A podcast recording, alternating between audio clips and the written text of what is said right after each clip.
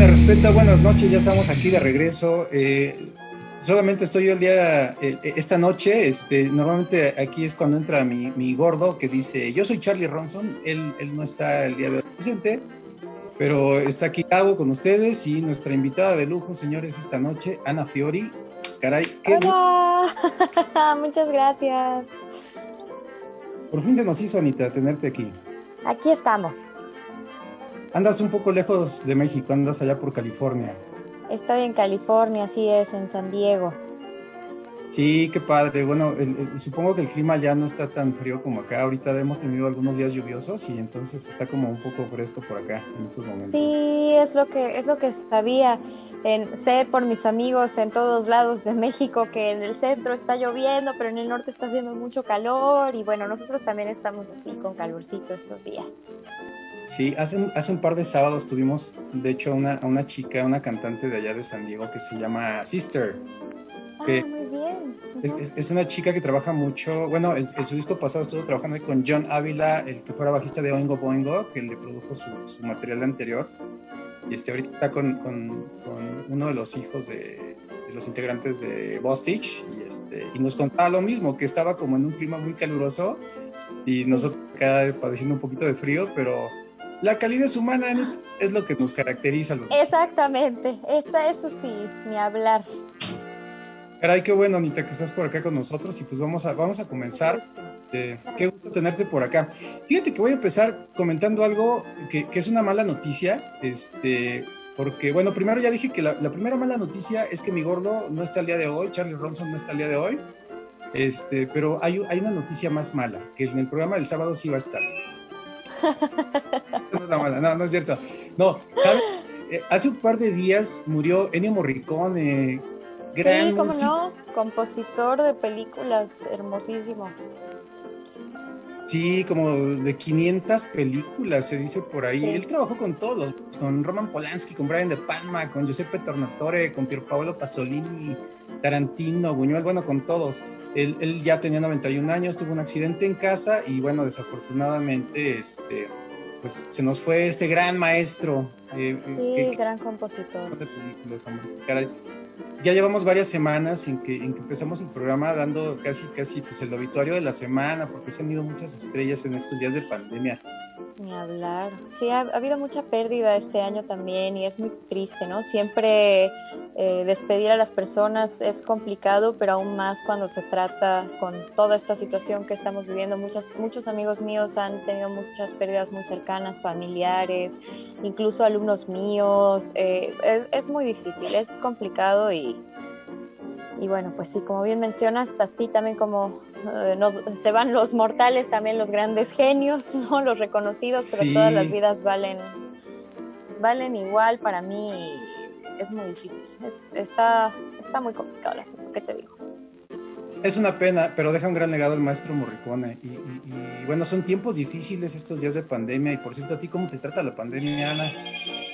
Fíjate que afortunadamente eh, me siento, me siento muy agradecida con la vida, me siento contenta porque yo estoy en el punto en el que estoy bien, estoy bien, no tengo que salir mucho, salgo a cosas muy esenciales como ir al súper, así cada que, y hacemos súper grande para no tener que salir seguido, este, estamos tratando de prevenir así ese tipo de, contactos, mi trabajo me permite precisamente estar a distancia, o sea, mis, mis alumnos, la mayoría son... Eh, de la Ciudad de México, pero tengo alumnos de todos lados del mundo y por esa razón, pues donde sea que yo esté, puedo trabajar, puedo dar clase. Eh, estoy en una posición muy afortunada y lo valoro mucho. De verdad que hay que agradecer, ¿no? Las cositas buenas que, vamos teniendo en la vida. Claro, definitivamente. Y bueno, esperemos que estos tiempos complicados pasen. No sé si vayan a pasar pronto, pero bueno, cuando, cuando sea seguro tendremos que salir y volver a hacer nuestras cosas. Y, y bueno, que, que, que, esta situación no, no, se prolongue por mucho tiempo, este, no, no de esta manera, ¿no? A lo mejor vamos a tener que vivir con claro. esto durante, durante mucho tiempo, pero bueno, hay que, hay que echarle muchísimas ganas a la vida y seguir creando y seguir claro. haciendo. Y, y, y, en el caso del día de hoy, mis chamacos, bueno, Ana es una gran cantante de metal, eh, de, de, lo mejor que hay, ya, ya no diría yo en México, en Latinoamérica, sino en el mundo. ¿no? Muchas gracias, de verdad. Es poco usual que, que, pienses en una chica haciendo, haciendo metal de tan buena calidad. Digo, para mí es algo lógico, eh, porque digo, el metal es, es una, el, heavy metal o el metal es una música muy poderosa.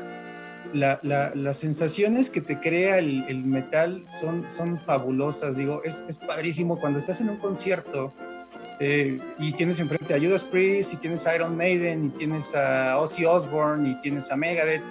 Es bien padre esa interacción con la gente que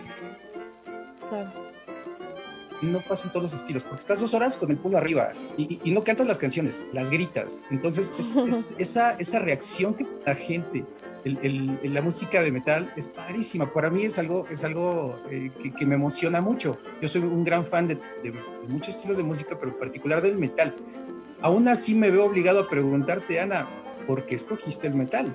Podrías cantar muchas cosas con la música. Sí, es verdad. O sea, yo pude haber elegido entre cantidad de géneros porque aparte mi, mi educación, digamos, lo permite. A mí eh, me gustan muchos estilos, me gustan muchos géneros, me gusta estudiar, me gusta aprender de cada cosa, todos tienen sus pros y sus contras, pero no sé cómo explicártelo. Desde que yo escuché el metal, desde que por accidente compré un disco de metal hasta conforme fui en la secundaria, además que iba conociendo bandas metaleras, había algo que me hacía sentir que las demás no. O sea, y no solamente es la música, era que la gente cree también que el metal son solo gritos y tamborazos, que no es cierto, incluso hasta los gritos y tamborazos tienen una lógica muy buena, o sea, como músico te atrae, como ya como estudiante de música te atrae porque no cualquiera toca metal, no cualquiera canta metal y te da como un reto, ¿no? Que es déjate de la música y su complejidad, es desde la cuestión también lírica, ¿no? Lo que las letras te dicen, lo que las letras expresan, es un contenido que mientras más rico en lírica sea, mejor. Y es un género que, que no lo pierde, ¿no? O sea, obviamente como en todo hay de todo, pero muchas bandas metaleras se caracterizan por tener líricas que son muy profundas y que no todo el mundo a veces quiere hablar de ellas también, ¿no? Entonces creo que todo, fue un todo que me llamó de este género. Vaya, vaya que eso es cierto, definitivamente, porque el metal te explora todo tipo de géneros, de líricas, o sea, igual las cosas que parecen raras para, para, mucha gente, entre hablar de demonios, de historias fantásticas, entre hablar de la vida diaria, hablar de las chavas, hablar de las fiestas, pero la verdad es que el metal sí es una música deliciosa que, nos, trae, nos trae a colación un montón de reflexiones y, y, por el metal te metes a la literatura, a conocer otros artistas que a lo mejor no son de metal, pero como que están ligados con muchas cosas. Quiero aprovechar para, mandar un saludo a la gente que se, que se está conectando, hay un montón ahí de, de, amigos ya. Y, Saludos. Alejandro Leiva, Eric Miguel Hernández, Luis Rodríguez, y bueno, ahí Vicente Rivero, Cristian Martínez, hay, hay, mucha gente ahorita que se está uniendo a la transmisión. Les mando un saludo a todos. Y bueno, Ana, yo te quiero comentar algo, eh, porque, pues digo, lo, lo, lo, dice en tus redes, lo dice tu página. Tú naciste en un año muy peculiar, 1991. Y digo peculiar porque a lo mejor a nivel de números para muchos no significa muchas cosas. Dice el calendario, creo que naciste entre el 5751 y el 52. Y dices, órale, en el calendario chino naciste entre la transición del 4687 al 88. Por lo tanto, el horóscopo chino dice que eres una cabra de metal. Y no lo estoy. lo dice, lo dice el horóscopo chino. Entonces, dicen que dicen los chinos que las características principales de, de las cabras es que son gente sencilla, honesta, que son fuertes mentalmente, creativos, valoran las cosas eh, que tienen que ver más con, con, las personas, son justos, con mucha imaginación. No sé si, si eso se ajusta a lo que tú percibes de ti misma. sí, sí se ajusta a lo que yo percibo de mí misma y me gusta, me gustó esta apreciación que, que tienes. Algo había leído al respecto en alguna ocasión, me da mucha curiosidad eh, ver que lo hayas traído a colación, pero, pero sí, hay muchas cosas que, que dices que sí me definen. Siempre me, la gente que me conoce sabe que generalmente a veces antepongo a los demás, incluso antes de mí misma, no significa que sea algo positivo, ojo, a veces no lo es, eh, pero me gusta, ¿sabes? Lo disfruto, disfruto ver felices a mis amigos, el éxito de los demás, eh, lo que nos engloba, por ejemplo, como, como mexicana que soy, me gusta cuando hay cosas mexicanas que, que, eh, em, se notan en el mundo, como, como personaje latinoamericano también, o sea, son muchas cosas que a mí me gusta eh, ver y siempre tiene que ver con, con el éxito y el desarrollo de las demás personas. Si una persona se supera a sí misma, por ejemplo, cuando trabajo en mis clases eh, de canto, una persona, un alumno que viene a mí y se supera, esas cosas me llenan muchísimo de, felicidad, me hacen muy feliz, la verdad. Bueno, pues los chinos no estaban muy errados con sus definiciones. Definitivamente. Y, sabes, eh, te, decía que tu año es muy peculiar porque pasaron cosas eh, importantes, digo, a lo mejor las que no son tan importantes, dices, bueno, en México el presidente era Salinas de Gortari, bueno, este, en Estados Unidos el presidente era George Bush, padre, pero ese año fue la caída del muro de Berlín, lo cual también significó pues el término de la Guerra Fría, o sea, sucedieron muchas cosas en el mundo político y económico, y, aparte ese año me acuerdo que fue el eclipse total de sol. ¿A poco? Mira, eso sí no lo sabía. Fue uno de los países donde pudimos apreciar eh, así eh, de una manera muy suave el, eclipse total. Yo fui a verlo al Zócalo, se hizo un conciertito ahí en la zona arqueológica, en Templo Mayor, y había, este, pues hay unas bandas tocando, este, y como por siete minutos más o menos, me acuerdo que se hizo de noche totalmente, y es padre porque todos los pajaritos se iban a esconder y de repente volvió a amanecer siete minutos después y como que, como que era un simbolismo bien padre porque como que creíamos que muchas cosas iban a cambiar, no sabíamos si para bien o para mal, pero, pero que sucedieron muchas cosas. Y a nivel de música, bueno, ese año, ese año la música me quitó mucho dinero, porque fíjate. el Nevermind de Nirvana se estrenó ese año.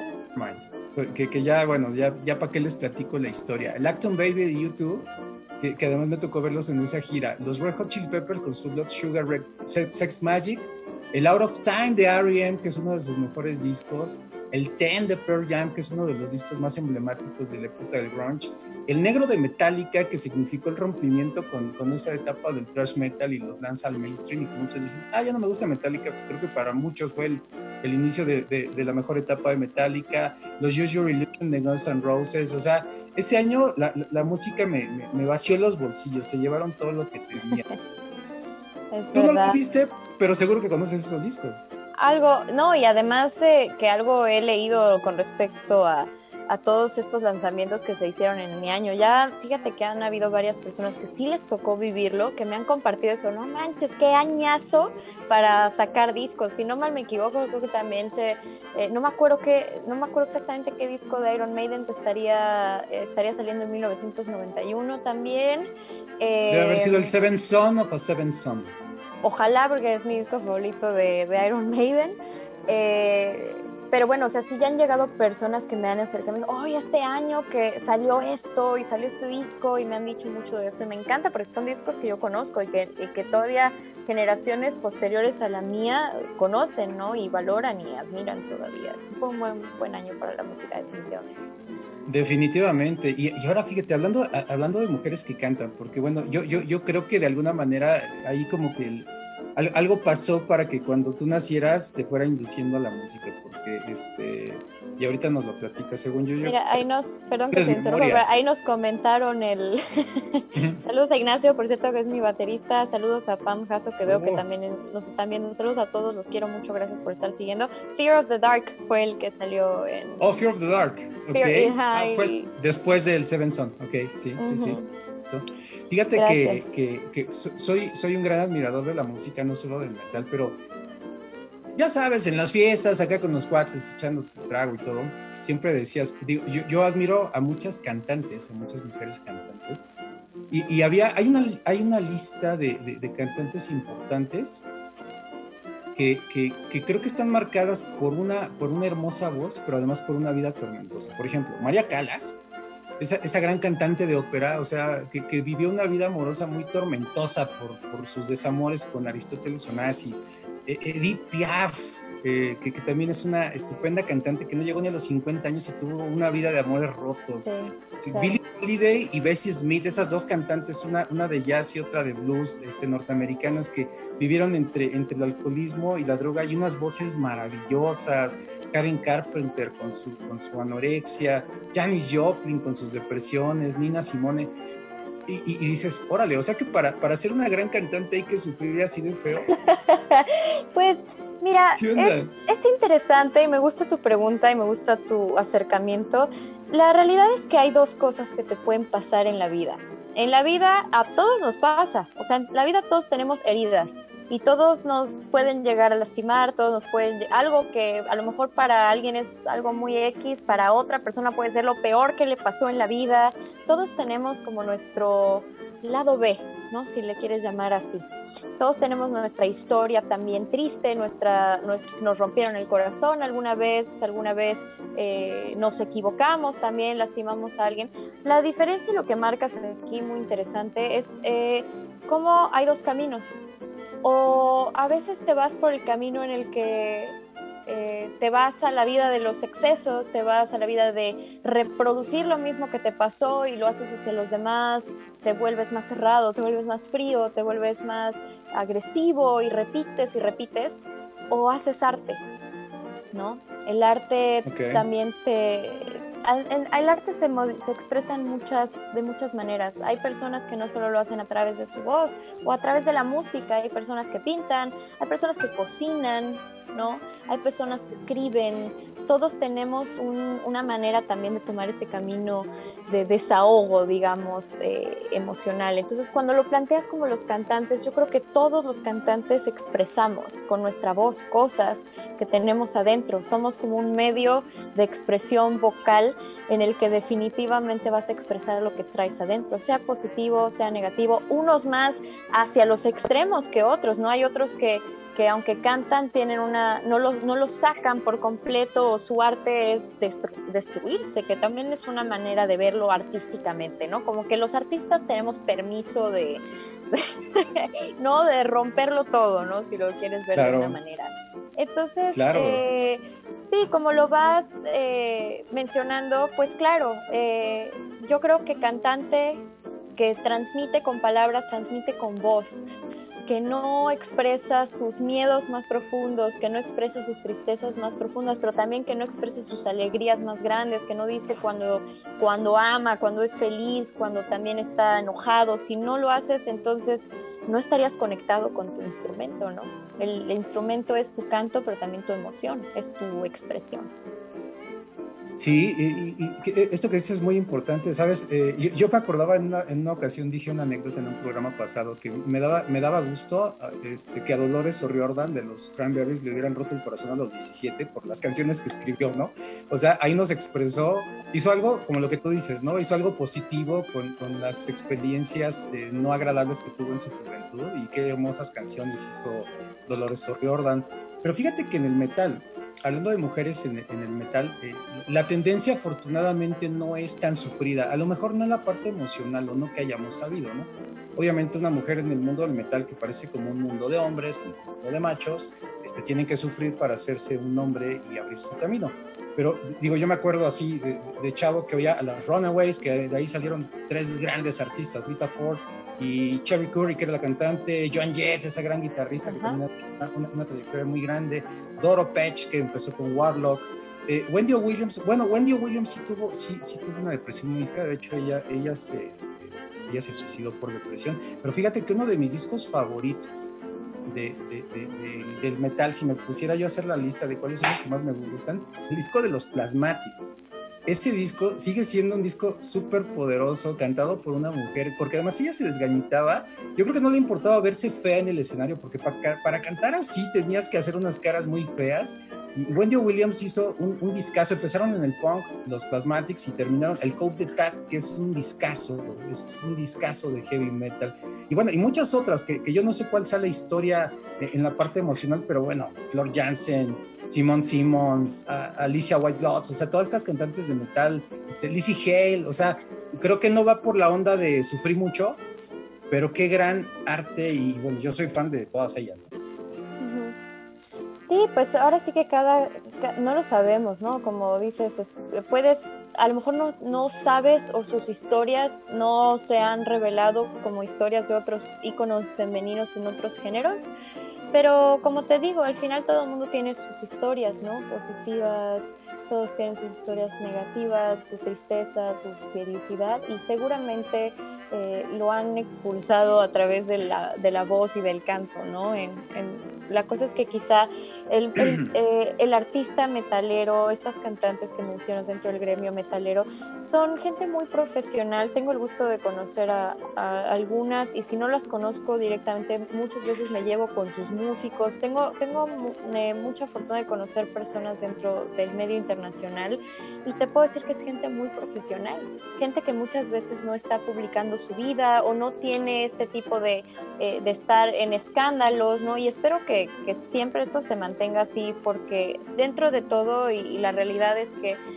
dentro del gremio metalero no existen los chismes o esas cosas, ¿no? Mm. Pero los como las notas que salen como de otras artistas en otros géneros. Sin embargo, el gremio femenino metalero sí lo tiene y más que nada en, en, Latinoamérica te sorprenderías, ¿no? Entonces, lo bonito de esto es que estas artistas eh, que mencionas son muy reservadas con su vida privada. Algunas de ellas tienen hijos y no los están publicando todo el tiempo, ¿no? Por ejemplo, a lo mejor ni sabes que tienen familia, etcétera. Tienen mucha reserva. Yo creo que por eso también no nos enteramos, ¿no? Pero, como te digo, o sea, a veces eh, lo hacen a través de su talento y no de como dicen, no hay publicidad negativa, ¿no? Pero no lo hacen a través de ese tipo de publicidad. Y cuando llega a salir alguno que otro escandalillo por ahí, pues bueno, ¿no? Es así es. A veces la gente está más interesada en, en la historia personal del artista que en su música. Pero el metal tiene eso. Hay mucho más gente, como tiene el metal, tiene algo que decir. Como el metal tiene algo que expresar, tiene calidad, tiene calidad artística, musical, tiene muchas cosas, mucha gente se concentra más en la música que en eso, sobre todo la gente que realmente lo valora y lo aprecia, ¿no? Que sabe escuchar el metal, que sabe escuchar la música. Sí, fíjate que tienes razón. Eh, alguna vez escuché a, Angela Gossel de Arch Enemy eh, que, decía, bueno, ¿por qué no me he visto con falditas y exploto una imagen sexy? Porque no es lo que quiero que vean O sea, quiero que me escuchen cantar, ¿no? Y, en cierto momento ella se retiró este, para tener su vida privada y creo que siguió como management de Arch&B. Ya fue que vino a Lisa White Lots. Pero sí, hay, muchas metaleras que, que, como que dicen, bueno, mi vida privada justo es privada y yo quiero que conozcan de mí. Pues, eso está padrísimo también, porque estamos muy acostumbrados a la sexualización, o sea, a sexualizar la imagen femenina en otros géneros. Y si te das cuenta, todas estas exponencias que me dices, Alisa, este, Simón, Taria, etcétera, eh, son mujeres, son muy bellas, pero que no sexualizan su imagen. Su imagen no es promover eh, que si tienen no el traserón, o, o sea, no es así. O sea, lo que, lo que mueven es su belleza desde otro ángulo y sobre todo su trabajo artístico, que eso es algo que es, yo creo que las mujeres metaleras lo valoran siempre y lo respetan mucho. No tienen nada de malo si quieres salir eh, de alguna manera, ¿no? Como las chicas en otros géneros, que es absolutamente, pase ni siquiera hay voz, ni siquiera hay canto, ni siquiera hay nada, y es absolutamente, ¿no? Digamos, este punto de, de, vender la imagen, vender la imagen, vender la imagen, y no vendes ni la letra, no vendes nada, ¿no? Y estamos ahorita justo en un momento, una revolución femenina tan bonita, en el que no es como solamente eh, ser reconocido como mujer, sino no ser más un objeto, ¿no? O sea, mírame porque por lo que tengo que decir, por lo que hago, etcétera, etcétera, etcétera. Y el metalero, incluso el hombre metalero también hoy en día es tan abierto a esto y tan respetuoso y tan, obviamente hay de todo, ¿no? Pero el, tiene, el metal tiene esto, ¿ves? Tiene tolerancia, tiene respeto, tiene búsqueda de alzar la voz, tiene tantas cosas que, bueno, pues te podría decir tres horas, ¿no? De todo lo que me gusta o la razón por la que estoy en el metal. Es que es un tema, es un tema muy apasionante, pero fíjate que, contrario a lo que muchos podrían creer, el, metal se ha vuelto un, un género muy influyente, porque yo te decía, ah, eh, cuando yo era niño, o sea, ¿cuántas bandas de chavas? No con una cantante. Chavas, chavas, chavas había. Las Runaways, Girls School, y en los noventas que vino Kitty, ah, Big ochentas. Este, hoy en día, digo, es, es, diferente, ¿no? Porque, este, o sea, ves a Nervosa. Me acuerdo que cuando empezaron las tocadas de metal allá en la López Mateos, a finales de los ochentas, vino una banda de, de California, Hydro Leather, que eran tres chicas. Y era así como rarísimo ver una banda de puras mujeres, ¿no? En un escenario y que pagáramos el boleto para ir a verlas, ¿no? Hoy en día, hasta en los festivales, no solamente ves bandas este, como Nervosa o bandas de puras chavas, este, o, está, está Ana Fiori en el escenario principal y, se juntan miles de personas, pero hasta en el público yo veo muchas chavas que les gusta el metal, porque algunas van, sí, claro, porque las invitó el novio, los primos o quién sabe quién, un amigo, pero veo un montón de chavas que, que sí son metaleras, porque pues, les ves el tatuaje de Judas Priest o les ves aquí su, su, identidad este, fuera de la oficina o de la escuela y, el metal sí ha sido como más influyente en ese sentido. Muy, muy. Sí, es ahora te digo, ha evolucionado, ¿no? Exacto, ha evolucionado, porque también se conocía que antes el metal era más cerrado, como dices, solo para hombres. Todavía me dicen mucho eso, oye, que el metal es como que siempre ha sido para hombres. Y yo digo, no sé en qué mundo vivimos, porque en 2020 el metal ya no es solo para hombres, o sea, desde hace mucho, ¿no? Y me hacen mucho ese tipo de preguntas de, de qué onda, ¿no? Por ser mujer y y todo eso y siempre digo es que es que ya no estamos ahí no o sea sí ha cambiado muchísimo y hay que reconocer los pasos porque sigue siendo el momento en el que dices oye este por ser mujer ha sido más difícil o lo que sea estás minimizando todo el avance que realmente han hecho las mujeres dentro del gremio metalero no o sea es, es bonito también ver que la realidad ya es otra no hoy hoy en día. Sí, incluso en México, ¿sabes? Incluso en México, porque digo, yo, yo, yo me pongo a, pensar, este, bueno, ¿qué te gusta? Cuando yo estaba en la prepa, 1986, este, Marcela con Abaddon, que me encanta que el disco de, perdóname, con, con Ultimatum, que, que el disco de... Sí, de Abaddon era Brenda. Eh, Brenda Marín también, eh, Brenda creo que desde el 85 estaba en Abaddon, pero el disco salió en 88, en 86 me parece.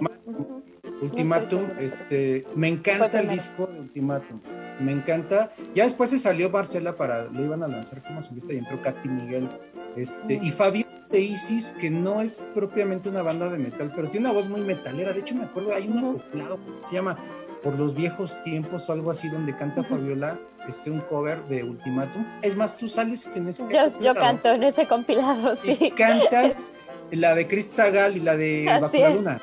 Así es, exactamente. Que te toca la guitarra ahí, no sé si fue Raúl Greñas. Estuvo, estuvo primero, eh, no sé si hubo cambio, pero creo que en la primera edición estaba Lino Nava, pero ya no sé si lo hicieron una revisión y estaba Greñas, porque yo me acuerdo que en la versión, cuando yo lo, lo grabé, decía Lino Nava en su momento, pero creo que al final acabó siendo Raúl Greñas, no sé, al final qué pasó. Gran versión de Bajo la Luna para los que les gusta Crista Gal y el, rock mexicano de, allá de finales de los 80 Ese disco está buenísimo y está en las plataformas, porque además grandes covers, por ejemplo, Esquizofrenia de Kerigma, pero metal. Pues hay un montón de canciones emblemáticas del rock mexicano, pero hechas al metal, y hay muchas voces de mujeres en ese disco. Y, y esta, metal mexicano ahora es diferente, porque han proliferado las bandas que traen como, como front a una chica. O sea, y hay un montón. Yo puedo decir, bueno, ya Anavanta que tiene sus años, pero también Muchos años. Este, Driven y bueno, hay un montón de bandas hoy en día donde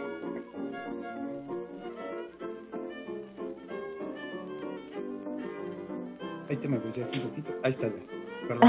ya estoy de vuelta. sí, las Mystica Girls, que también es una banda de puras chavas. Que, Chicas. de acá de México hay muchas bandas, hay muchas bandas con, con, eh, con, chicas en su alineación, ya sea toda la banda o un porcentaje de ella. Olvídate de solamente, a lo mejor bandas todas chicas o solo cantantes. También hay bandas que tienen una bajista mujer, a lo mejor que no es cantante, ¿no? O tienen eh, una guitarrista, una baterista mujer y toda la demás alineación. O sea, hay mucha inclusión ya de chavas que les gusta el metal y que tocan metal dentro del gremio. Está está padrísimo, pues es lo, que hay que empezar a hacer es como ya eh, verlo como algo normal, no como algo sorpresivo, wow, no, hay chavas tocando, es como, más bien es como, es normal, ya hay que empezar a normalizar ese punto de vista, es como, sí, hay chavas, hay chavos, ¿no? O sea, ser como más cada vez normalizar más ese, ese tipo de, cosas, lo que te decía anteriormente, ¿no? Parece que todavía estamos en una época en la que no ha pasado esto. Y al menos, por ejemplo, yo con mi proyecto solista llevo 10 años. Entonces esto, y cuando me estás hablando de Brenda, Marín, cuando estás hablando de Ultimatum, de Isis, estamos hablando de muchos más años, ¿no? Entonces, eh, bandas como Navanta creo que tienen más de 15 años ya en la, en la escena, ¿no? Entonces, eh, ya ni siquiera es algo tan nuevo. Y entonces eh, siempre lo, lo, digo, ¿no? Lo peleo mucho. peleo en el buen, en el buen aspecto, o sea, no es que me guste pelear, ¿no? Sino lo digo porque está padre que también reconocer, o sea, reconocer eso, ¿no? Que ya hay, ya desde hace tiempo, ya normalizar esta situación ¿no? como algo no extremadamente como sorpre o sea, sorprendente, ¿no? Que una chica haga, haga este género o cualquier género, ¿no? En general. Y deberíamos dejar de sorprendernos este, de, que hay chicas haciendo metal o cualquier género. O sea, yo creo que ya, ya tenemos que empezar a verlo así. O sea, no, no, es raro, o sea, es lo más lógico porque las mujeres también les duelen cosas o les gusta hablar de metal o les gusta hablar de historias fantásticas o simplemente de, lo que sea y expresarlo pintando, escribiendo, cantando, etcétera. O sea, ya tendríamos que verlo de esa manera. Y ahorita comentaba... Sí, sí entrando en materia de tu carrera solista, que dices, ya cumpliste 10 años. El, primer disco, el, el, Magna Mater, ¿este salió hasta, qué fue? Hasta 2013 pero tuvimos unos materiales y estuvimos tomando nuestras, tuvimos un demo y estuvimos presentando ese demo desde 2010 aproximadamente, hasta que después pues ya nos pusimos lentamente a trabajar Magna Mater y salió en 2013, pero casi siempre yo, o sea, si quieres hablar de cuánto tiempo lleva Ana Fiori proyecto como solista, lleva muchos años más, yo creo que desde 2006, 2007 tenía la idea de hacerlo, pero como que a mí me gusta materializar el proyecto como cuando sale algo, ¿no? La primera edición del demo la sacamos en 2010 y la segunda en el 2011. Entonces, este, me gusta material como en materializar como cuando salió algo, ¿no? Que ya hay algo conciso que mostrar. Sí, caray. Oye, quiero, quiero aprovechar para, para saludar a, Roberto Rodríguez, Pato Martínez, Pam Yasso, Ignacio Andrés, Edgar Ábrego. Dice, descubrí su música y su trabajo en el Festival Domination 2019. Me sorprendió mucho y me encantó su concepto. Su más reciente trabajo es muy bueno. Aprovecho para hacer mi pregunta. ¿Quién es su alineación Dream Team? ¿Quién sería para ti si pudieras hacerte una banda con los músicos Uy, no. incluso los, los que ya se murieron o así, ¿tú quién ¿quién sería la, formación ideal para ti, Ana? Si te soy muy honesta, admiro a muchos músicos en el, en el universo, ¿no? Ah, admiro, admiro a grandes, hay grandes bateristas, hay grandes guitarristas, gente que dices, wow, qué padre, ¿no? Pero si hablas de mi proyecto, yo sí te voy a ser muy sincera, yo no cambiaría a ninguno de, a ninguno de mis músicos por absolutamente nadie, así sea el más famoso, así sea el más muerto, ¿no? el más lo que tú quieras. Si te soy muy honesta, no, porque cuando tú escuchas la música que yo hago, escuchas a, lo escuchas a ellos. Y sí, ¿por qué no, no? Puede haber un mejor bajista, o puede haber un mejor tecladista, o puede haber una mejor cantante para Ana Fiori incluso, ¿no? Ana, una banda que no sea Ana Fiori, una cantante que no sea Ana Fiori. Puede haber, claro que hay mejores, peores, lo que tú quieras, más famosos, menos famosos. Pero yo estoy muy feliz con la gente que tengo, soy muy feliz con la gente que trabajo. Si me dijeras como de verlo en alguien más, bueno, ya sería otra cosa, pero para mi banda yo ya tengo mi dream, mi dream team, o sea, yo ya... Ya, está contigo. Ojalá nunca cambie mi ojalá nunca cambie mi alineación. Mira, llevamos juntos desde 2000, ya así cerrado, cerrado, 2017, pero ya en 2016 estaba esta, más o menos esta formación, nada más se fueron incluyendo porque ya no habían otros músicos, etcétera. O sea, más o menos desde 2016, 2017 que está esta alineación. Y somos gente muy profesional, gente muy responsable, muy buena en lo que hace, excelentes músicos, excelentes amigos, hemos ido de tour. Tú sabes que cuando una banda va de tour, pues tiene que convivir. Hay bandas que no se toleran, que se amarran porque hay dinero, porque hay algo, ¿no? Pero, híjole, te das cuenta, cuando tú te vas de tour con una banda, ahí se nota todo. Hay 24/7 conviviendo con los músicos. Eh, sabes qué onda. Y yo te puedo decir que amo esta alineación y yo espero que esta alineación dure todo lo que tenga que durar. o sea, todo lo que... Lo que tenga que ser. Ahí está ya tu Dream Team. Dice Juan León, es el punto medular del metal. Se le escucha por la música, la ideología y el concepto de los grupos. Y Roberto Rodríguez dice, excelente ventana para este tipo de temas. E, es que, Roberto, el tema es muy apasionante. Yo te quería preguntar, fíjate que yo te conocí naturalmente por, por disco Magna Mater.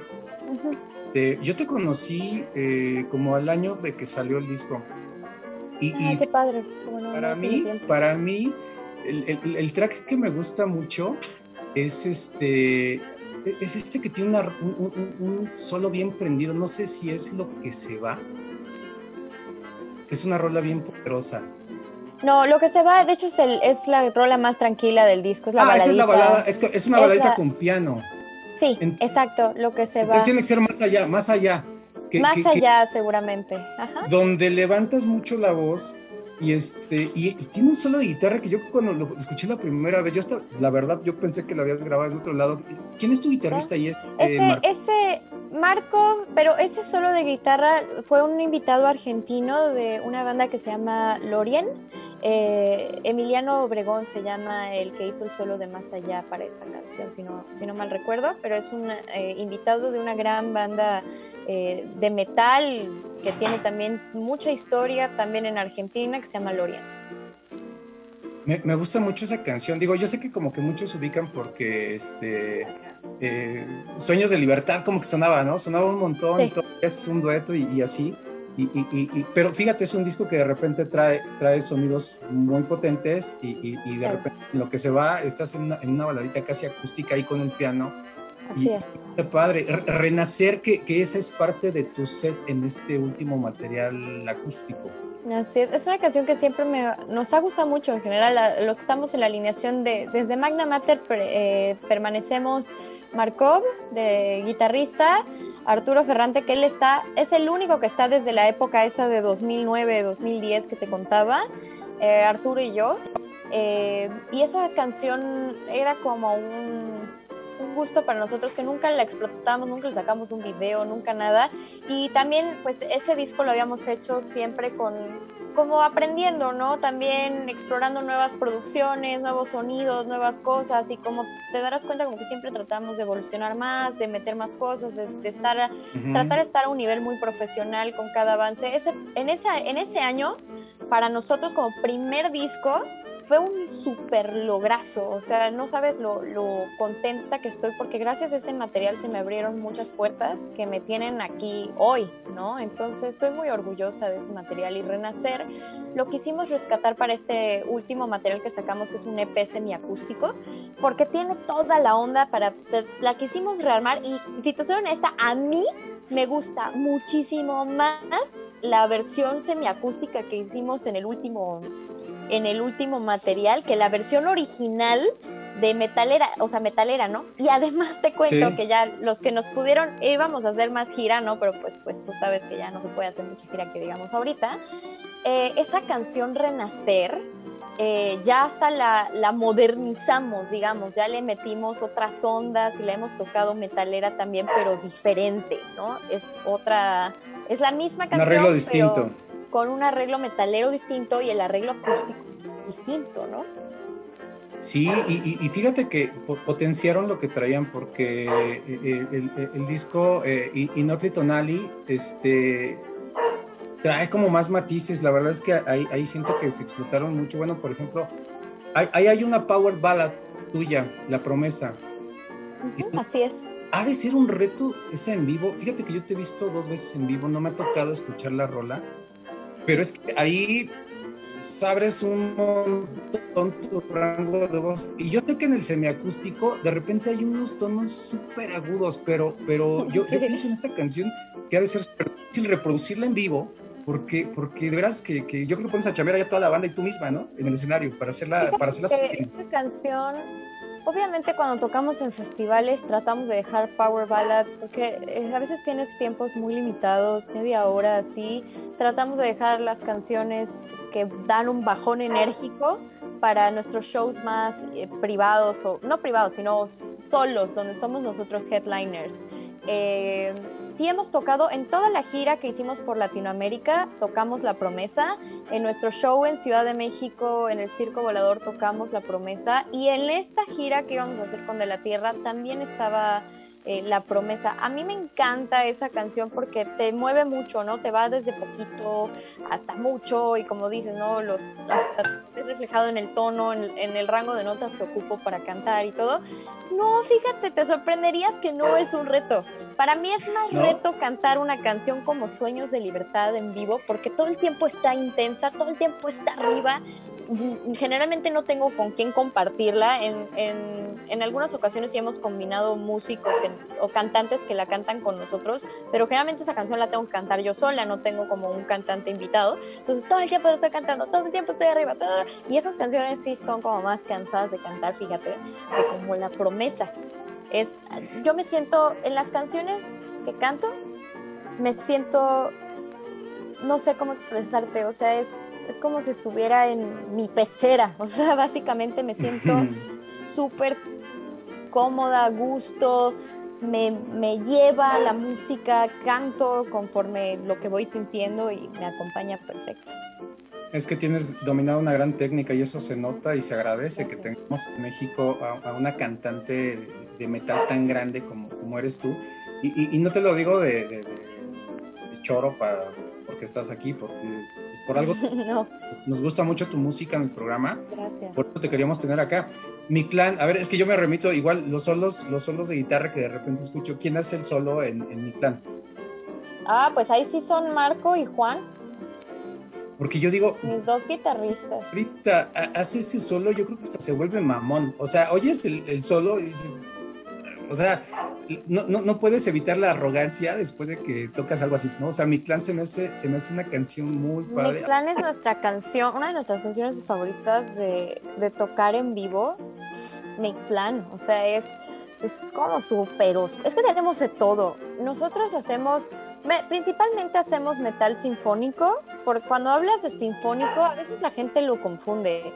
Le dice sinfónico a cosas que no tienen un arreglo sinfónico. O sea, sinfónico algo que tiene teclado. Y eso no es sinfónico.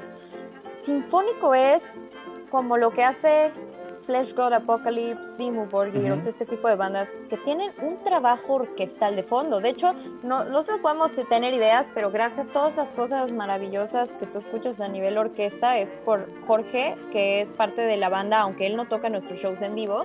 Él es la persona que hace todas estas orquestaciones ya así a nivel tan profundo todo nuestro material tiene una capacidad de orquestación que yo me lavo las manos porque él es el compositor, de hecho él trabaja en Hollywood, o sea, imagínate qué calidad de musicazo compositores, ahora que hablamos de, de Ennio y demás, él está a ese nivel y es orgullosamente mexicano y amigo mío desde, uh, ¿no? desde que íbamos en la secundaria tenemos una bandita ahí juntos, entonces el equipo es muy grande, es más allá de lo que ves en el escenario, el equipo eh, de Ana Fiori es grande. Tú ves seis músicos en escena, pero, pero somos varias atrás, personas atrás. hay mucha gente, sí, claro, no, y es que este, este, disco trae, trae un montón de cosas. Bueno, esas orquestaciones grandilocuentes, la verdad es que sí te dejan impresionado porque dices, yo en México no había escuchado algo así, así de bueno y así de grande, ¿no? Yo, yo, sí lo amo. de tu carrera en, Metal Hammer y en otras revistas así en Europa y, y hablan muy bien de ti. Sí, es verdad. Hemos tenido, gracias a este trabajo Inoctli Tonali que salió en 2000, nuestro último álbum como tal, que fue en 2017. Eh, también, obviamente, así como en Magna Mater se abrieron puertas, bueno, Inoctli Tonali también abrió puertas de muchas cosas y estoy muy orgullosa porque eso no lo, como te digo, o sea, no lo logra uno solo, uno lo, lo logra con equipo, lo logra que Jorge orquestando, que Irán produciendo, ¿no? Ahora que estamos trabajando nuevo material. Eh, mis músicos, mis bailarines, tenemos bailarines en escena, este, todo nuestro ingeniero de audio, nuestro ingeniero de monitores, la gente que nos ayuda con también eh, con la, eh, la, prensa, o, o sea, es, es, un equipazo, es un equipazo y pues te digo, la, si nosotros pensáramos siempre en eso, como que en un momento pones digamos, tu ego a descansar y es uno puede ser un músico muy estudiado, muy virtuoso, muy talentoso, pero cuando mezclas o cuando invitas a gente a trabajar contigo, cambia todo, porque son tantas mentes, son tantos sentimientos, son tantas cosas involucradas que te dan un producto único, que no puedes hacerlo ni siquiera tú solo, ¿no? O sea, te dan algo irrepetible.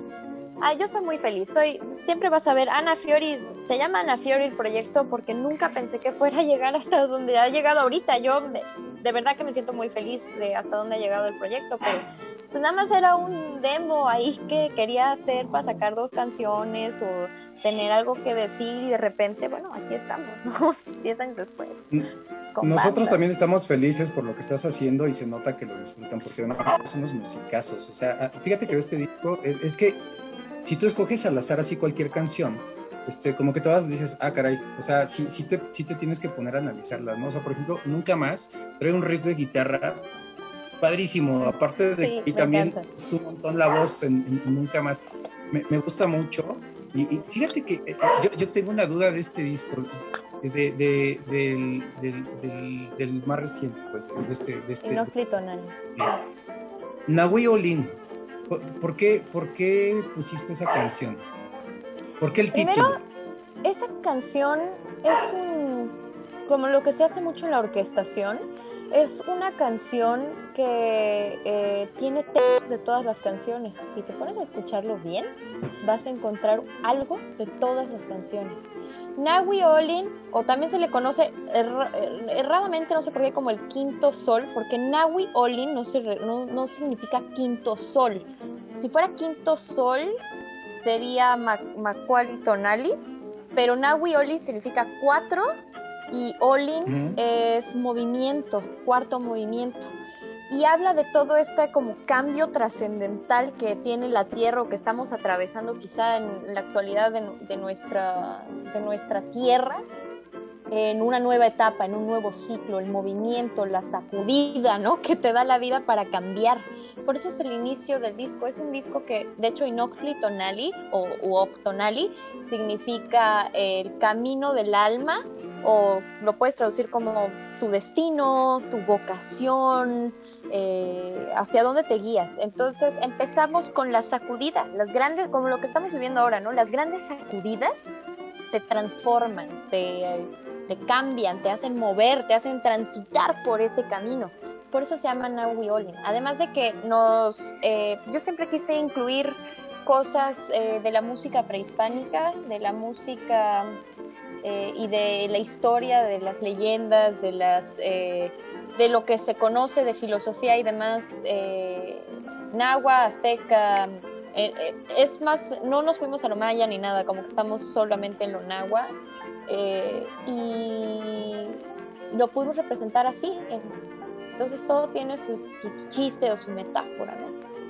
Digo, yo sabía que, que es, el, es, el, nombre que se le da a una cosmogonía prehispánica, pero fíjate que me, me, llamaba mucho la atención porque incluso hay una artista mexicana este, de allá de los 30 y 40 que se llama justamente así, una pintora mexicana que pasó eh, parte de su carrera allá en España y se vino a México y hizo una, hizo una, una, carrera prodigiosa este, dentro de la pintura. Por eso me gustaba mucho el título, dije, ay, qué chido, a lo mejor este, también es fan de, de Nahui Olin, por eso, por eso te lo que quería preguntar, me gusta un montón.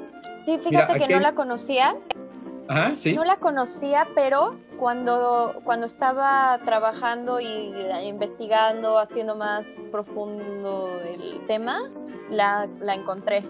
Así ah, que ¿sí? sé de lo que me estás. Sí, sí, porque siempre hago.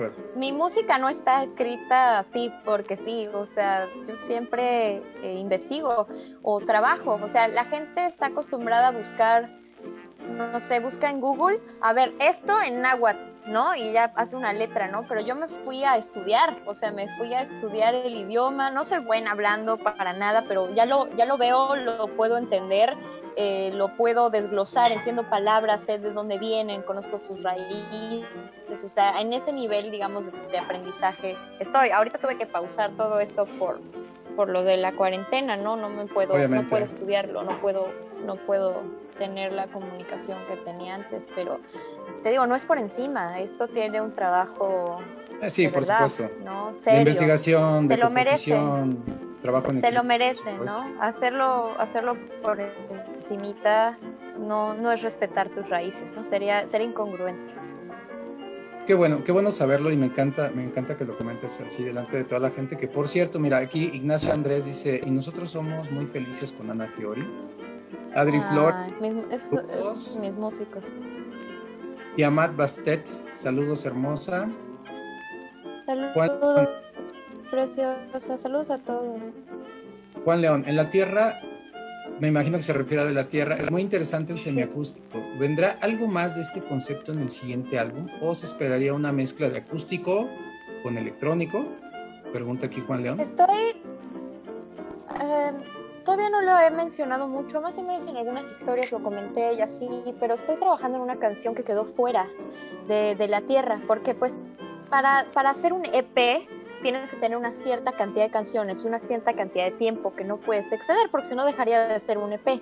Entonces hubo una canción que tenía yo que quería sacar, pero tuve que elegirla, todavía ni siquiera la tenía tan terminada, entonces como que decidí no meterla, incluirla en De la Tierra.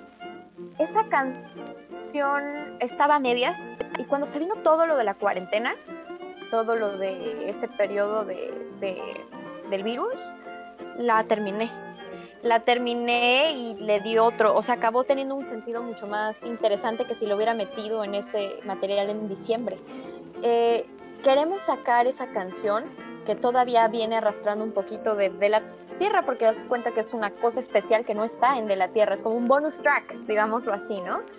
Y después nos vamos al metal, o sea, yo ya extraño, extraño metal, ¿no? O sea, me encanta el semiacústico, era algo muy importante para mí de hacer, pero somos una banda de metal, o sea, esa es, nuestra, nuestra prioridad y se vienen, ya estamos trabajando, ya estamos bastante en eso, estamos trabajando todo desde las maquetas, las orquestaciones, ahorita estamos con todo eso, ahorita tenemos tiempo de, componer.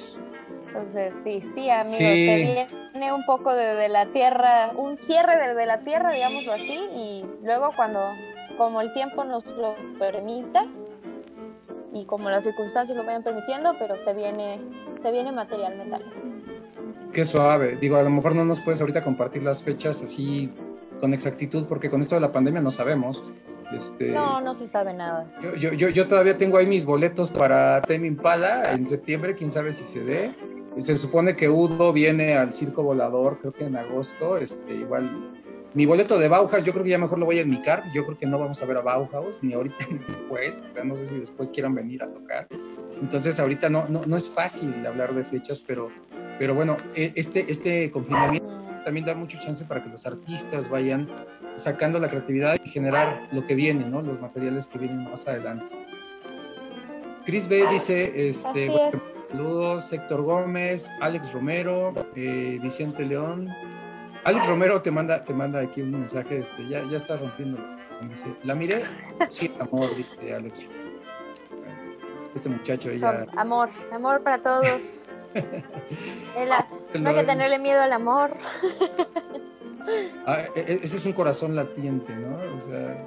Es, un, es, mi, es, es que la gente que me puede estar viendo ahorita que sigue mis cosas de Instagram y mis en vivos y saben, es amor, amor, y veamos amor. Este, soy muy amorosa, soy una persona muy, muy amorosa y amorosa no significa solamente de una relación hombre-mujer, o sea, ser amoroso significa amarte a ti mismo, amar a tus amigos, amar a tus seguidores, que para mí son como si fueran mis amigos, así, eh, no sé, las situaciones por las que pasas, ser amoroso es, comprende muchas cosas más allá que solo lo visual y lo lo típico eh, de la relación hombre-mujer, ¿no? Me, consta lo que dices, al menos el amor que tú le tienes a tus fans, porque en las redes siempre veo que les estás contestando a todo el mundo, te hacen mensajes ahí, este, saludos, sugerencias, comentarios, y, a lo mejor si no en el momento, pero se ve que vas contestándole a todo el mundo en tus, diferentes redes. Sí, me tardó un montón. Antes era más fácil, pero ahora me llegan muchos mensajes, muchos comentarios, y la gente se da cuenta que le echo ganas, ¿no? Porque a veces llego a veces veo comentarios y veo que todos son como no tienen mucho contenido, ¿no? Mejor te ponen, ay, excelente, una carita feliz, ¿no? Entonces ya los leo todos, los leo todos, todos, todos, todos, contesto algo si hay alguna duda en particular y luego les pongo un mes después, pero ya los terminé de leer, ¿no? Y les mando abrazos. Y es verdad, o sea, sí lo hago, sí me tardo, tengo saturadas un poco las redes, pero me encanta comentar. A veces, como bien dices, me tardo un poco, eh, no es como antes, pero también no lo he dejado de hacer. Luego me han sugerido hacer esas cosas como de, oye, ¿por qué no eh, contratas un eh, manager para tus redes sociales y tantos mensajes tienes acumulados? Hay gente que luego me escribe y pregunta, oye, ¿si eres Ana? O eres, o, me ponen, hola, ¿qué tal Ana? O manager, o quien sea, ¿no? O sea, no, sí soy yo. Y es verdad, hasta ahora yo creo que no, entiendo que hay gente que se dedica a eso y es muy profesional y todo, pero a veces, ¿sabes? Me llegan mensajes. Eh, primero sería raro que alguien conteste con mi nombre, no, no sé, ¿no? Algo no me gusta de esto.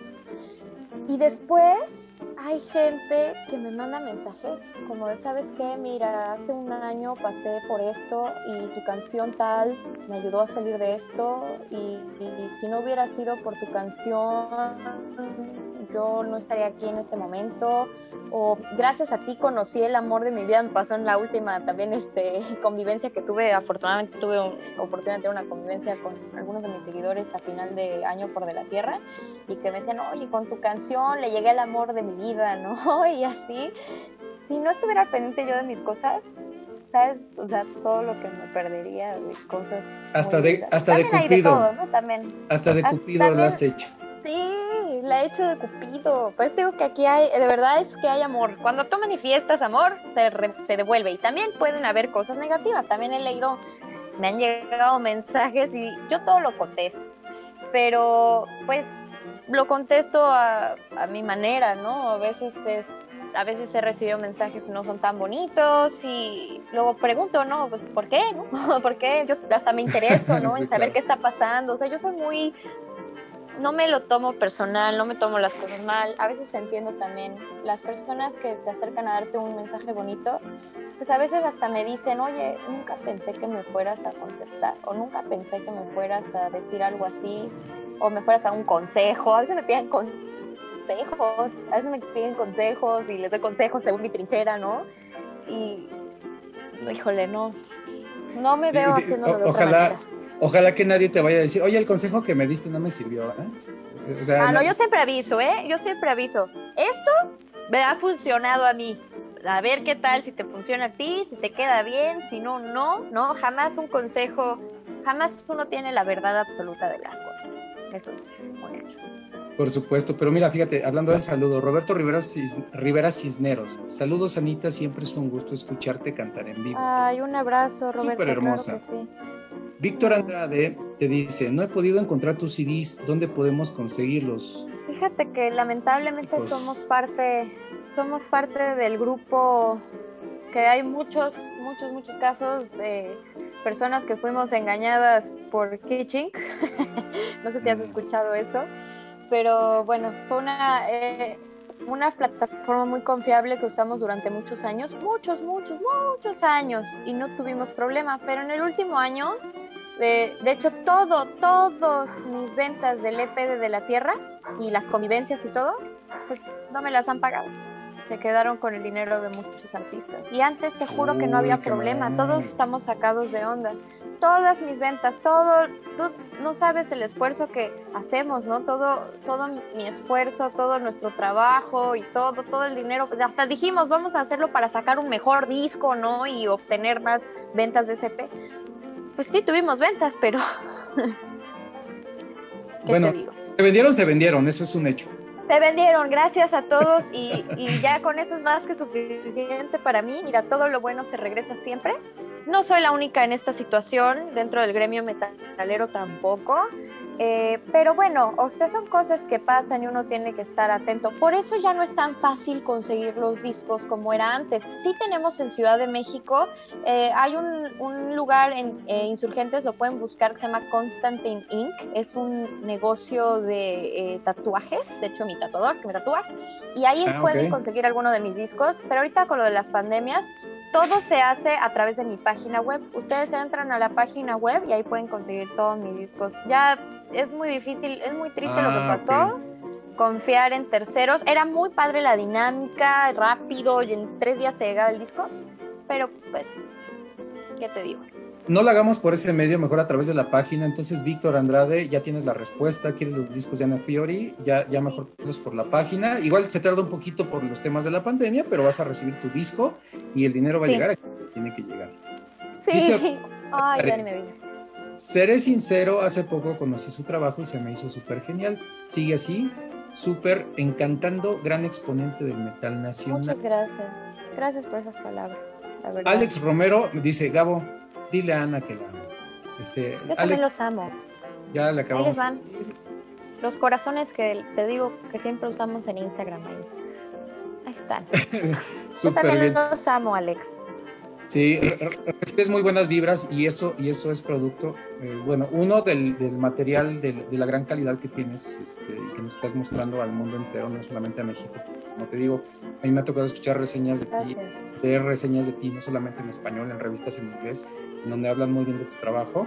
Este, ojalá que pronto te pudiéramos ver en, en, vivo, no sabemos cuándo, ni siquiera te podríamos preguntar con certeza, porque a lo mejor proyectos traes muchos y, y, no sabemos. Ahorita, yo, yo en la semana, y, de hecho, ahorita que me acordé, quería aprovechar un lugar que es para mí emblemático de, de, la escena del metal en México, es el Circo Volador. Están ellos viendo unas playeras, este, hicieron unos diseños que tienen que ver con la pandemia ¿Y qué le están haciendo? Pues para mantener al lugar a la gente. Ahorita no hay talleres, no hay actividad ahí por estos temas, aunque estamos en un semáforo naranja que se me hace medio engañoso, pero yo creo que sería bueno que apoyáramos a nuestros lugares haciendo ese tipo de donación. Compras una playera, te llevas algo y además pues estás ayudando a que tu lugar se mantenga. Sí, de hecho yo compartí algo de eso en mis historias. También hace dos semanas tuve una entrevista de Circo Volador precisamente y bueno, pues sí, tratar de apoyarnos entre nosotros cuando se pueda.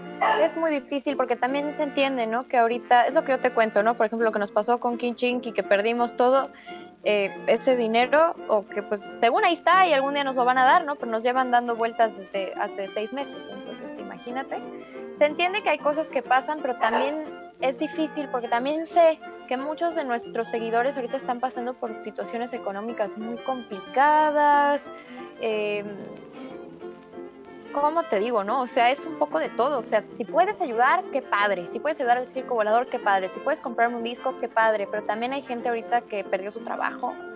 Hay gente que eh, está a punto de que lo corran o no sabe qué va a pasar. Entonces no pueden darse el lujo de hacer ningún gasto, aunque sean 100 pesos, ¿no? O sea, ahorita se está ahorrando todo. Otras que tuvieron que pagar cosas de salud.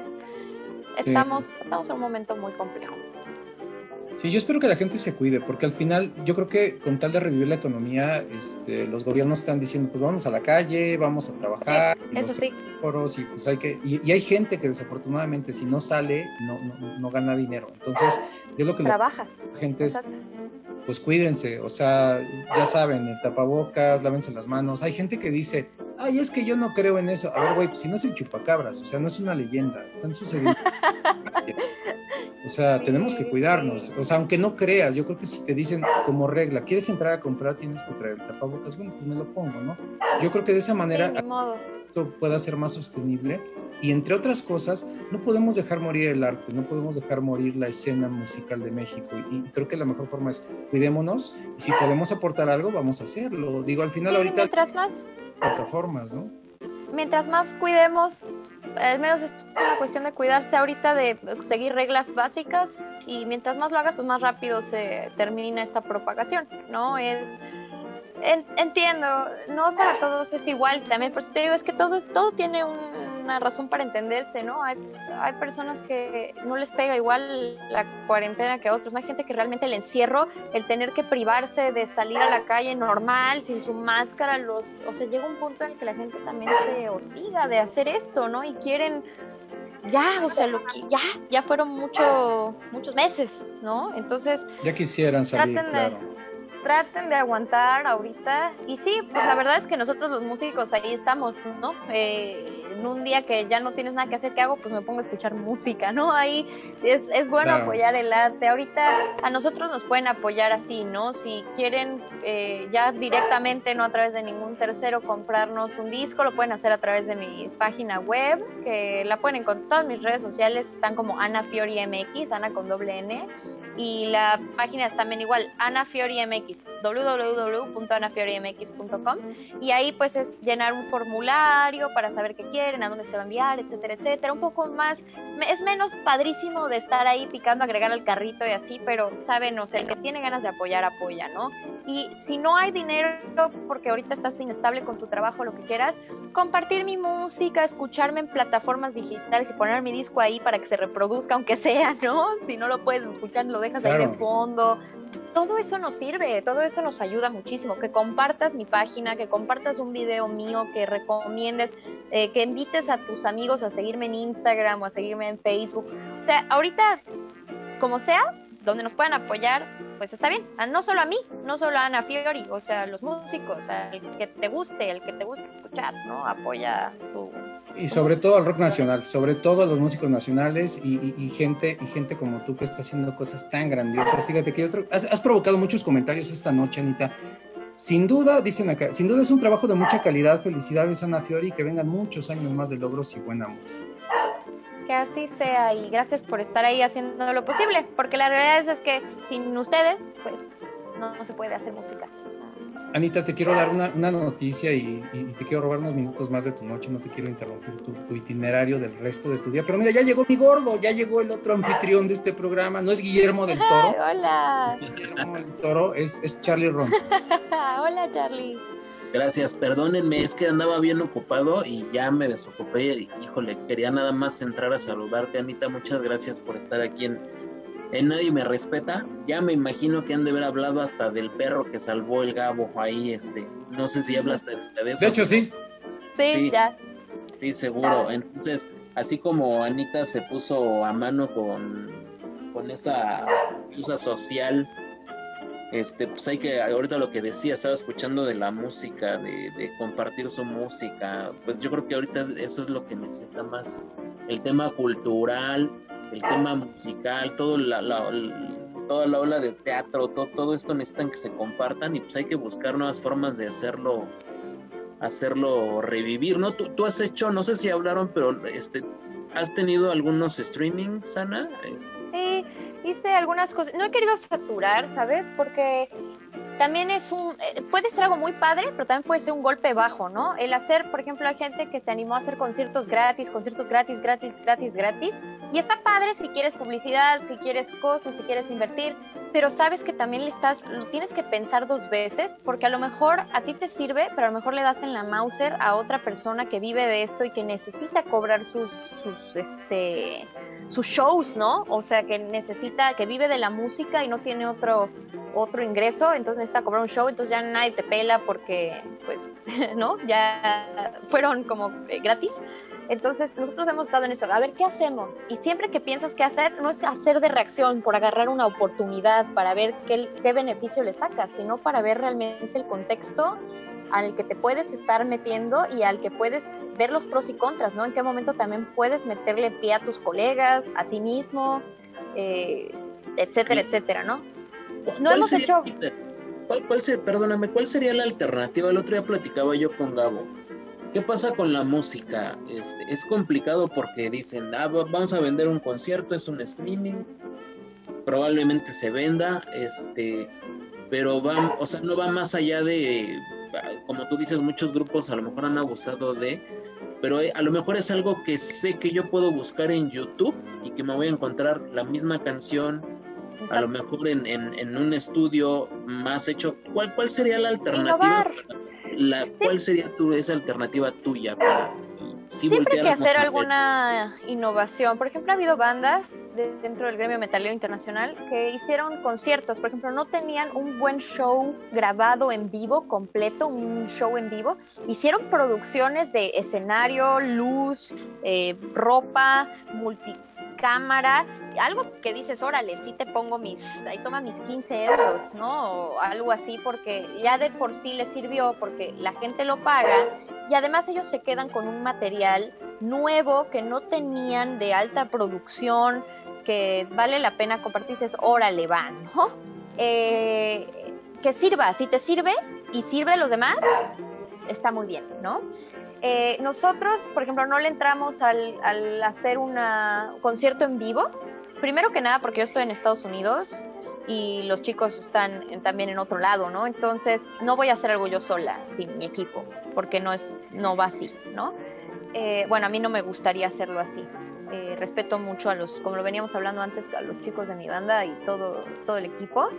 Pero, por ejemplo, estamos haciendo música, estamos eh, pidiéndole a la gente que, por ejemplo, entre a la página web y compre su disco físico o que se venta Bandcamp y nos compre el disco, eh, si no lo tenían, que nos aporten el disco digital, este, o hacemos música nueva y vamos a compartir para que se pueda reproducir en plataformas digitales, que a lo mejor tampoco tengas que invertir tanto como artista con ya tu suscripción en Spotify donde escuches, ya puedes irnos ahí escuchando, compartiendo.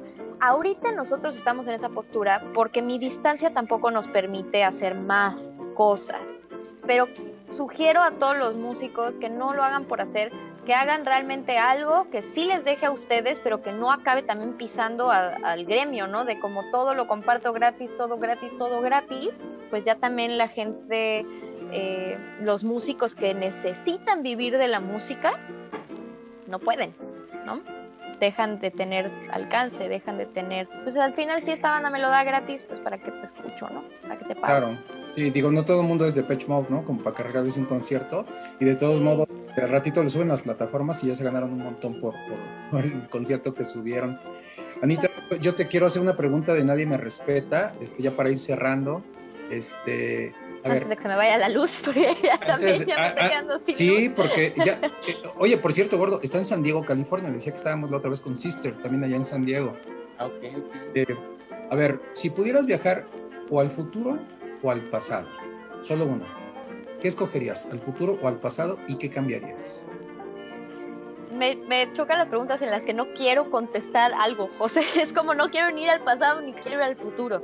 Creo que, si te soy honesta, no me gustaría decirte una u otra. Preferiría realmente por lo que estoy trabajando. A veces, esto es algo personal, te lo comparto y creo que contestaría de alguna manera tu pregunta últimamente he estado tenido tiempo para la introspección, ¿no? Para pensar que mejorar. Me gusta siempre mejorar, no solo en lo musical, sino en lo personal, ver, ser mejor persona, eh, mejorar mis cualidades, ser eh, eh, cada vez como ir dejando o cerrando cosas que, como hablábamos en un principio, de heridas, de cosas así. Creo que todo el tiempo nos, las nos la vivimos viajando al pasado nos la vivimos, estoy siendo muy literal en la vida de uno, no estoy hablando de ir a la prehistoria, no estoy hablando de la vida de uno, nos la vivimos ahogados en el pasado, a veces no salimos de ahí, a veces estamos sufriendo, viviendo cosas que pasaron antes que ya no están pasando ahorita. Y vivir en el futuro es, es padre, ¿no? Pensar hacia, hacia el futuro es increíble, pero si te das cuenta tampoco puedes estar amarrado a tus planes. Lo vemos perfectamente con esta situación que estamos viviendo, ¿no? Eh, no puedes planificar, no puedes decir cuándo vas a tener un nuevo show porque no tienes ni idea, cualquier cosa puede pasar. Me, lo estoy viendo de una manera muy introspectiva, pero creo que algo que tenemos que aprender a, valorar en vez de querer estar allá adelante o allá atrás, es sí estar valorando lo que tenemos ahora. Me fui muy profundo, pero mm, si fuera, si fuera por una cuestión muy específica, no sé, que quiera saber más, por ejemplo, de, de la filosofía azteca, pues me voy al pasado, ¿no? O sea, creo que, que podría decirte que por interés histórico, ¿no? Por conocimiento, iría al pasado. Pero ahora, viéndolo desde un punto muy, muy introspectivo, creo que hay que dejar de pensar pasado, presente y sí vivir el futuro. Digo, el presente, ah, ya me fui yo. Pasado, el futuro y vivir el presente. Oye, y en algo más banal, si tú fueras un producto, ¿qué serías y cuál sería tu eslogan? Un producto. Un jabón, unos lentes, un sombrero. Interesante pregunta. Un refresco. Es que creo que al final estaría ligado a lo que hago, ¿no? O sea, sería un podría ser un exacto, puede ser un, disco de música, podría ser algo, no sé qué producto sea, no sé qué objeto, si hay que hacer una, eh, volverte objeto, no sé qué objeto sea, pero me gustaría hacer algo que tengas, o sea, que puedas acceder a él y que te dé un aprendizaje, que te ayude a encontrar algo que no tenías que te ayude a tomar una buena decisión o que te encamine en algo positivo. Me cuesta mucho trabajo, podría ser un libro, ¿ves? Podría ser algo así, eso sería yo. Súper. Bueno, pues con esto vamos a cerrar la sesión con Anita Fiori. Qué, qué agasajo tenerte, Ana. La verdad es que compartiste un montón de cosas, platicamos de todos los temas que se nos ocurrieron y la verdad es que la pasamos bien. Me encantó tenerte y ojalá que en cuanto haya oportunidad y sea seguro te podamos conocer en persona y estar nuevamente en uno de tus shows, porque te hemos visto en el Domination, te hemos visto en, otros festivales. Me gustaría verte solo a ti, no en un festival. Verte Ay, yo también. Ya teníamos planeado shows en todos lados y pues no nos lo permite la pandemia, pero cuando todo se recupere y cuando sea saludable para todos los seguidores que puedan estar en de verdad bien y que no vaya a pasarle a nadie nada, ahí vamos a estar. Excelente, muchísimas gracias. Te, agradezco muchísimo el tiempo que compartiste con, todos los fans del programa y con tus fans. La verdad es que hablamos un montón de, un montón de cosas interesantes. Felicítame a tus músicos, a tu staff, a los que están atrás, a los que no salen en el escenario, pero que están haciendo el proyecto de Ana Fiori realidad. Felicítame claro que sí. porque es, es, un gran equipo, como comentábamos hace rato, y, y es como para sentirse orgullosos de un producto mexicano que sale a todo el mundo y que a todo el mundo guste. Qué bueno que estuviste acá con nosotros.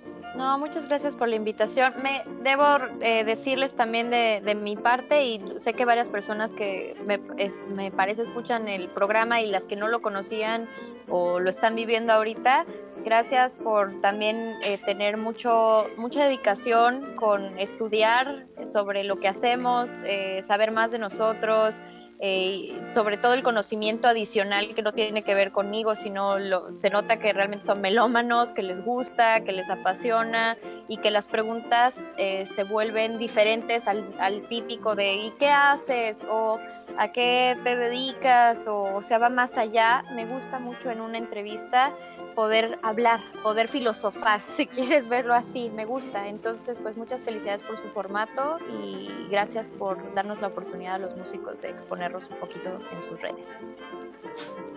Muchas gracias, Ana. Y bueno, Gordo, no ya tenemos este, confirmado el, invitado el próximo sábado, el, programa del siguiente sábado. Esperamos tener un pero Hemos tenido a un montón de estandoperos que, que son del gusto de la gente, pero bueno, el próximo sábado al mediodía ya estaremos, ¿cierto, Gordo? Así es, todavía no tenemos confirmado, pero ahí nos vamos a estar al mediodía. Y este, no se lo pierdan, no se lo pierdan. Este, no dejen de entrar a Spotify a YouTube. Ahí está ya toda la información de Nadie Me Respeta. Todos los programas ya están ahí. Como siempre, los taquitos de humo ayudándonos a subir todo el material. Y esta cápsula o esta entrevista también se va a subir a ambos formatos. Perfecto. Anita, muchas gracias. Este, si quieres decir algo más para despedirte de la gente, de tus fans. Mira, nos, nos fuimos perfecto, nos atravesamos toda la puesta de sol, ya estoy en oscuridad absoluta casi. Así que qué padre, bonita, bonita puesta de sol con ustedes. Eh, nada, muchas gracias por, de nuevo por la invitación. Muchas gracias a las personas que siempre están ahí al pendiente, a la gente que no me conocía, los espero en mis redes sociales, Ana Fiori MX y para lo que quieran, comentar, escribir mensajes, compartir música, todo, todo ahorita es súper bienvenido. Gracias siempre por el cariño y por la atención.